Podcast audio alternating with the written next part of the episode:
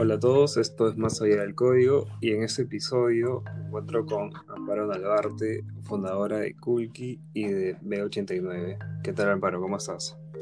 Hola, hola, ¿qué tal? Todo muy bien, gracias por la invitación. gracias a ti por estar aquí.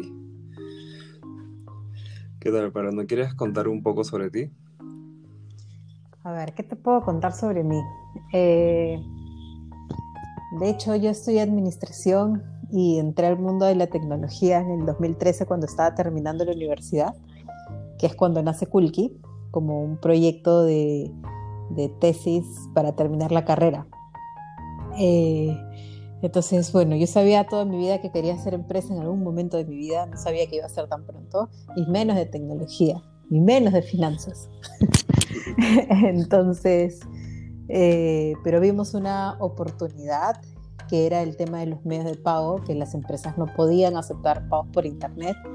Antes era todo un reto, ¿no? Para aceptar pagos por Internet se demoraban como seis meses en poder integrar una pasarela de pagos. Y lo que hicimos con Hulky fue crear una solución para que para romper barreras, para cambiar un poco la industria, reducir los tiempos y acercarnos un poco más a, a la era del comercio electrónico. Tengo entendido que Kulki tuvo como un pivoteo a inicios de, de la startup. Sí, de hecho nosotros empezamos eh, igual en el mundo de los pagos, pero enfocado en pagos presenciales, ¿no? Entonces, por ejemplo, para que una empresa pueda acceder a un POS era súper caro, igual, y se tomaba un montón de tiempo. Y, o sea, no todos los comercios tenían un POS para aceptar pagos con tarjeta. Entonces nosotros empezamos con un modelo eh, con QRs, QR para el comercio y una billetera digital para las personas para que puedan guardar sus tarjetas. Les estoy hablando en el 2013 y eso estábamos muy adelantados a la época. Es más o menos como los modelos que existen hoy día con las billeteras y el QR. Pero hace, hace unos años, en el 2013, pues nadie estábamos un poco adelantados. Entonces ese modelo no, no, pegaba porque era demasiado innovador y requería muchos recursos para hacerlo masivo. Eh, entonces sí, pivoteamos un poco, no solo por el modelo y esa, y esa situación, sino porque no había tecnología tampoco que nos permita, por ejemplo, de manera segura guardar las tarjetas en una aplicación móvil. No existía una pasarela para aplicaciones móviles, empezando por ahí. Entonces no había infraestructura para que se pueda montar todo eso. Así que en ese camino dijimos, bueno, para que este modelo del QR funcione, necesitamos levantar la infraestructura y después salir a, mercadear, ¿no? a vender. Eh, y en ese momento en el que estábamos levantando la infraestructura de Kulki, eh, nosotros estábamos en Guaira y vimos otras startups que necesitaban una pasarela de pagos y que estaban procesando por fuera en otros países. Entonces dijimos, oye, eh, si nosotros vamos a construir esta infraestructura para nosotros, esto también les sirve a ellos, ¿no? Así que hay que probarlo con ellos.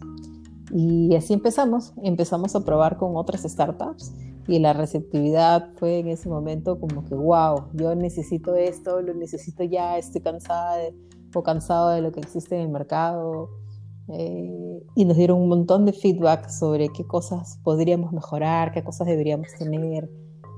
Fue, fue información bastante rica para empezar, ¿no? Entonces ahí dijimos, bueno, ya, le dimos, le dimos en el clavo, empecemos con esto y en base a eso es que empezamos a crecer. ¿Cómo es que hicieron para acelerar tanto el proceso con respecto a otras pasarelas de pago? ¿Qué proceso? El proceso de, poder afiliarte a una pasarela, integrarte y todo eso?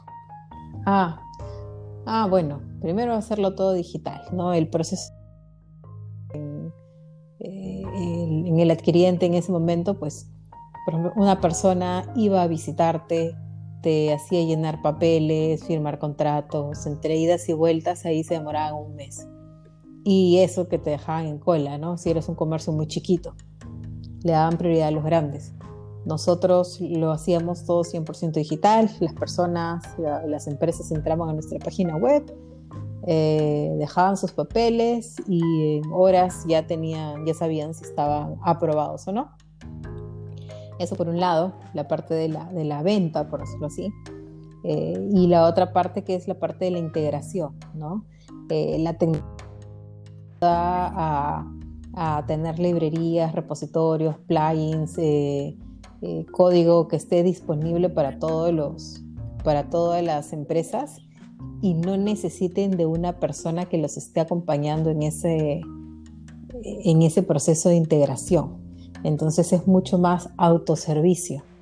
Y con un ambiente de pruebas 24/7, para los desarrolladores era mucho más sencillo poder hacerlo, ¿no? Eso antes no existía, antes te daban un PDF, tenían que agendar una hora con, con, el desarrollador para hacer pruebas. Si en ese momento no funcionaba, uy, tenías que volver a agendar dos, tres semanas después. Y, ahí, y así se les iba la vida a los desarrolladores. Y cuando Google salió al mercado, ¿cuál es uno de los mayores retos que tuvieron que afrontar? A ver, el mayor reto, eh, ¿cuál habrá sido el mayor reto? Todo era un reto en realidad, pero todo era muy divertido también. Entonces depende cómo lo mires, ¿no? Eh, nosotros estábamos en Guaira y tener el acompañamiento de Guaira, todo el tema de publicidad, eso nos ayudaba bastante. Eh, creo que uno de los principales retos en ese momento era ganar la confianza de los clientes porque al fin y al cabo estábamos trabajando con dinero de personas, ¿no? Era el dinero de las ventas de los comercios y que ellos estén seguros de que nosotros les íbamos a depositar, pues era un tema mega importante, ¿no? Entonces, algo que sí nos prometimos siempre de por vida fue eh, nunca fallar en la parte de los depósitos. O sea, los días en que el comercio tenía que recibir su dinero tenía que ser el día. Y no había excusa alguno, alguna para que el comercio no reciba su dinero. Eso era prioridad para nosotros. Y así fue. Me acuerdo que al inicio a veces nos turnábamos con Nico y o salía yo al banco o salía él y nosotros corríamos de un lado a otro a hacer los depósitos, las transferencias.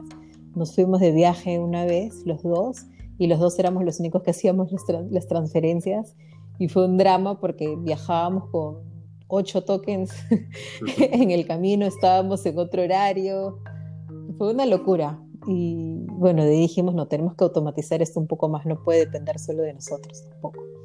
y así, bueno, ya fue creciendo también un poco el equipo, ¿no? Claro. Y ahora tengo entendido que ha fundado una nueva startup. ¿No quieres contar un poco sobre eso? Sí, B89. Únanse en B89, quiero ser parte. A ver, B89 igual está en la misma industria de medios de pago, pero ya no enfocado en empresas, sino que está enfocada en el usuario final, en el consumidor final.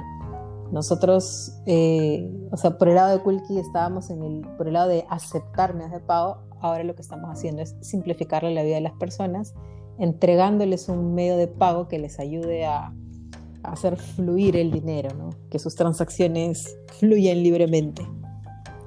Entonces, eso, eso es B89. Eh, es una plataforma tecnológica súper potente que nace ya con un enfoque 100% global, ¿no? Entonces, eh, estamos empezando con una arquitectura, por ejemplo, que nos ayuda a escalar rápidamente y que se adopta o se adapta a la operación de cada país.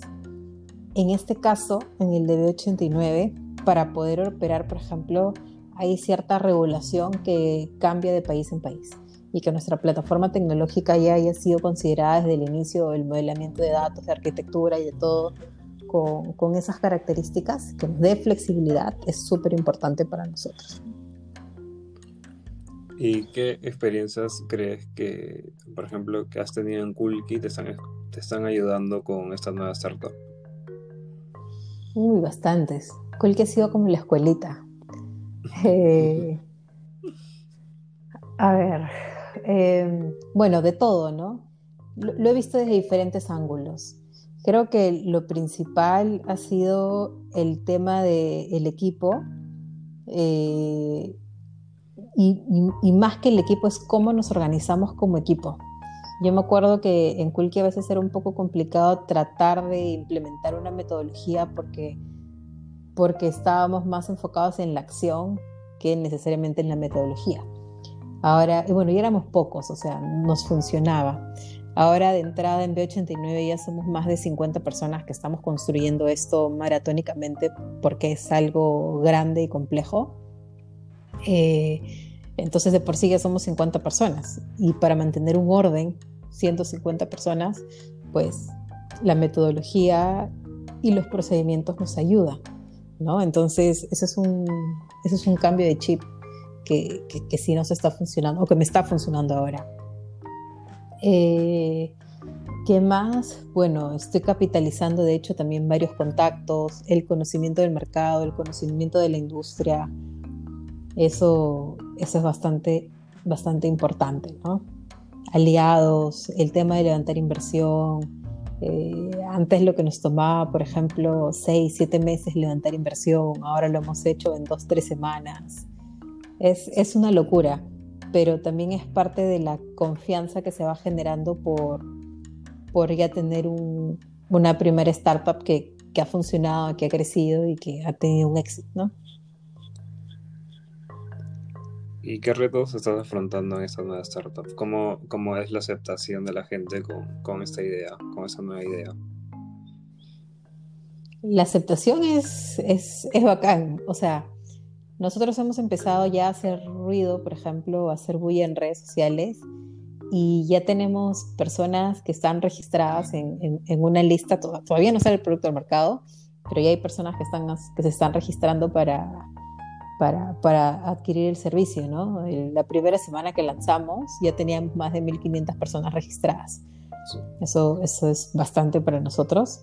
Eh, otra cosa que me he dado cuenta es que el mercado nos está esperando con ansias porque también nos colocan ya como una plataforma que, que van a seguir. ¿no? Ayer un amigo justo me pasó una foto de, de un curso que estaba recibiendo en, en, temas macroeconómicos, cómo va a cambiar el mercado, los pagos, las plataformas digitales. Y ya salía B89 en, ese, en esa lámina, ¿no? Entonces digo, bueno, wow, por un lado es espectacular ver que, que, las personas están esperando con ansias toda la disrupción que, que trae B89 y para nosotros es un reto y un compromiso también de, de poder cumplir con todo eso, ¿no? Porque estamos empezando desde cero, entonces estamos construyendo algo desde cero. Un, un, gran equipo se ha puesto en la camiseta y están todos full, full chamba, todos estamos full chamba eh, para, para, sacarlo adelante. Así que es un, es un reto y un compromiso a la vez. Claro, ¿y cómo, cómo que te sientes con...? Porque aparte de, de, 89, o sea, me imagino y también he visto que hay como varios proyectos también que son de, de pagos digitales, ¿no? O sea, ¿cómo, ¿cómo es que los ves a ellos? O sea, estás haciendo algo muy diferente de ellos o estás entrando como una competencia? Ahí es un tema de estrategia, ¿no? Eh, lo que se está moviendo ahorita bastante en el mercado son las billeteras digitales. Son las, no sé, las, las prepago, empresas que ya existen desde hace tiempo, ¿no? Por ejemplo, una Ligo no es nueva. Ligo tiene varios años y recién la están este, la están explotando a nivel de marketing, pero, pero es una plataforma que existe hace un montón de tiempo.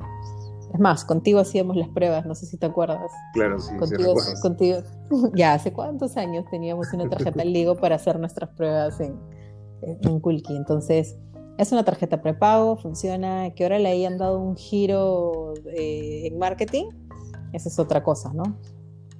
Pero es una billetera. Y bueno, el resto de bancos también está sacando sus propias billeteras que o sea, vienen amarrados a un banco, pueden tener alguna manera de marketearla distinta, pero una nueva solución no solo tiene una cara bonita, ¿no? sino que debe tener atrás toda una infraestructura y, algo que lo sustente realmente para, para, hacer power y además que venga acompañado de, de, un tema de valores y de propósito.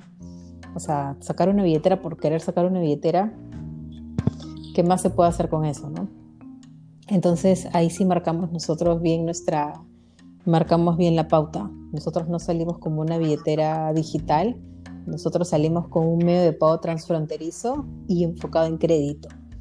No, no le estamos pidiendo a las personas que nos den dinero para poder utilizar nuestro medio de pago, sino es al revés. Nosotros les estamos dando dinero a las personas para que lo utilicen y de ahí van, y de ahí van este, transaccionando y nos van pagando. ¿no? Es, un, es un concepto distinto. Ah, mira, qué chévere. Y, ¿y qué es lo que te motivó a ti a hacer fintechs? Hacer fintechs, a ver, primero la oportunidad, ¿no? La, oportunidad, yo sabía que hay mucho, o sea, hay, mucha, hay mucha fricción, hay mucha letra chica en el mundo financiero. Y yo me compré eh, el, propósito de simplificarlo. Eh, para mí es gracioso, o sea, en la universidad, por ejemplo, llevaba mis cursos de finanzas y los pasaba pero con las justas porque no terminaba de entender las finanzas. era, para mí era un mundo, era muy complejo.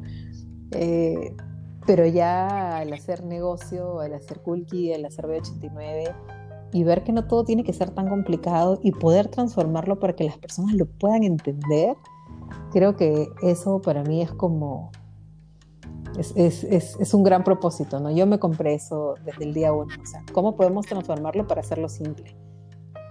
si yo no entiendo las finanzas y, o sea, o yo no entiendo los números, no, no, me es, no, es este, no, no es tan sencillo para mí, pucha, ¿cuántas personas deben, deben, deben existir con el mismo, con esa misma pregunta o interrogante, ¿no? ¿Cuántas personas que trabajan en un banco, por ejemplo, no saben cómo se calcula el pago mínimo? Pregúntenle a alguien cómo se calcula el pago mínimo de su tarjeta de crédito. Eso es una, esa es una gran nebulosa, incluso dentro de, las, dentro de los mismos bancos. Claro. Y, por ejemplo, tú ya te has dedicado a hacer startups con tecnología, siendo alguien netamente de negocios. ¿Creerías que actualmente es casi obligatorio que las personas entiendan cómo funciona la tecnología actualmente? Eh, sí, es importante entenderlo, más no desarrollar. A ver, como personas de negocio, nosotros necesitamos saber y entender cómo funciona nuestro producto y cómo funciona la tecnología para ayudarnos a alcanzar lo que nosotros queremos lograr. Entonces, si queremos construir una plataforma de pagos, ok, ¿cómo funciona? Hay que entender, ¿no? Cómo funcionan los parámetros, qué pasa si muevo de aquí a allá, cómo se comunica esta plataforma con la otra. Eso es importante entender, porque si nosotros entendemos eso, vamos a poder construir mucho más allá. Y nuestros aportes no van a ser solo, eh, no sé, este modelo, hay que hacer ese nuevo modelo de negocio, no, sino que vamos a ver y vamos a ver si la tecnología nos puede acompañar o no nos puede acompañar en, ese, en esa solución. Entonces sí, entender la lógica no es ciencia nuclear, es lo que le digo a todo el mundo que ha entrado a trabajar conmigo. La tecnología no es ciencia nuclear, así que no le tengan miedo, entiendan la lógica y después van a ver cómo es cómo es súper sencillo poder trabajar con eso, ¿no? Y sacarle el mayor provecho. Claro, y de hecho eso es algo que has aprendido, imagino, bastante, bastante en Gulki, con, con, toda la gente de tecnología que estaba ahí conversando diariamente con todos ahí. 100%. Como yo siempre digo, el equipo de tecnología ha sido bastante generoso conmigo porque han tenido bastante paciencia para explicarme las cosas y poder, este, yo poder capturar como esponjita eso, ¿no? Pero sí, esas conversaciones, preguntar esto, cómo funciona, y que los chicos tengan la disposición para explicármelo a detalle, pues es wow. Es algo que les agradezco mucho. Claro. Y ya como para ir terminando, ¿qué consejos le darías a las personas que no son de tecnología, pero quieren emprender con algo relacionado a esto? A ver, bueno, primero que busquen a alguien que sí conozca de tecnología.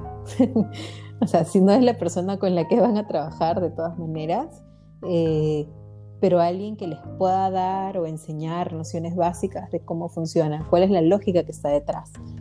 eh, es importante que ustedes entiendan eso porque imagínense que quieren desarrollar una aplicación móvil y van a tercerizarlo con una, con una empresa de desarrollo. Bacán, lo puedo hacer, la empresa de desarrollo lo puede hacer. Pero si ustedes no entienden cuál es la lógica cómo funciona, no van a saber ni, ni qué pedir, ni qué cambiar, ni, ni, van a saber qué implica hacer un cambio. A mí siempre me, me fastidiaban porque yo decía, bueno, pero hay que cambiar este botón. es fácil. y bueno, cambiar este botón, ¿qué hay atrás de ese botón? ¿no? Hay un montón de lógicas eh, en la parte de desarrollo, en la parte del, del back.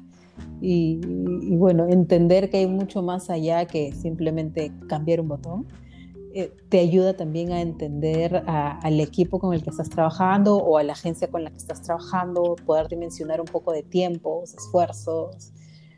Eh, eso, eso es súper importante. Entonces, asesórense, hay cursos en YouTube, hay cursos en Internet, o sea, ya no es excusa el, ay, no sé, no sé dónde encontrar eso.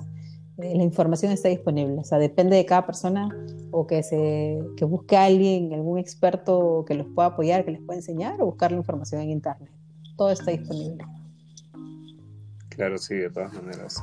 Y ahora que la información es abierta para todos, o sea, todo el mundo puede aprender rápido y fácil. Uh -huh. Así es. Bueno, pero gracias por estar acá, gracias por los consejos y de verdad espero con ansias la, la salida o la salida de la, de la nueva startup que estás, que estás haciendo. Perfecto. Regístrate o regístrense todos que los que están escuchando en b89.io slash quiero ser parte. Deja sus datos y ahí poquito a poco se van a ir enterando de, de todas las novedades que vienen junto con, con nuestro medio de pago. Listo, genial. Gracias, Amparo. Listo, gracias a ustedes. Bueno, y a mí me pueden encontrar igual en Facebook, LinkedIn o Instagram como Amparo Nalbarte y por ahí voy contando un poquito de tips emprendedores que quizás también pueden ser de su ayuda. Eso Claro, es. claro sí. Ahora sí, gracias, gracias con todos. Gracias.